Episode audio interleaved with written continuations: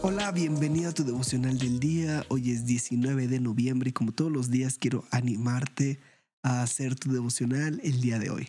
En este podcast tenemos la meta de leer toda la Biblia en un año y para lograrlo hay que leer unos cuantos capítulos. Hoy toca el 43, 44 y Hebreos 13. Y de estos tres capítulos yo saco un pasaje central y hoy lo podemos encontrar en Hebreos 13:5 y dice así.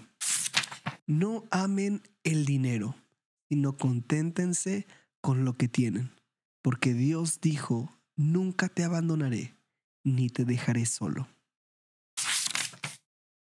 Hoy en día es importante recordar esto. No amen el dinero, sino conténtese con lo que tienen. Y probablemente puede llegar esto a malinterpretarse como una especie de conformismo.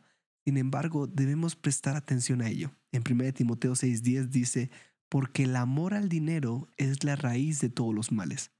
Hay quienes han dejado la fe por correr tras las riquezas y al fin se han causado a sí mismos muchísimos sufrimientos. En Eclesiastés 5:10 menciona, el que ama el dinero jamás se saciará. Qué locura pensar que el dinero produce la felicidad. El amar el dinero puede hacer que una persona sea avariciosa. ¿Y qué es la avaricia? Es el deseo, ansia o afán desordenado de poseer y adquirir riquezas para acumularlas. En Proverbios 11, 24 al 25 dice, el mundo de los generosos se hace cada vez más grande, el mundo de los tacaños se hace cada vez más pequeño. El que bendice a otros es abundantemente bendito. Los que ayudan a otros reciben ayuda. Hay una promesa maravillosa en este pasaje. Si no amamos el dinero y somos contentos, hay una promesa maravillosa en este pasaje. Si no amamos el dinero y somos contentos con lo que tenemos, entonces Dios promete que nunca nos abandonará ni nos dejará solos.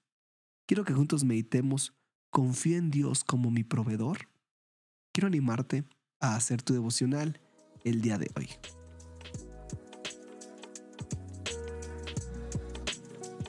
Nos da mucho gusto que este podcast sea de bendición para tu vida espiritual. Si deseas apoyarnos, puedes hacerlo compartiendo los devocionales y suscribiéndote al plan de lectura en YouVersion. Que Dios te bendiga mucho y recuerda, estás en devocional del día.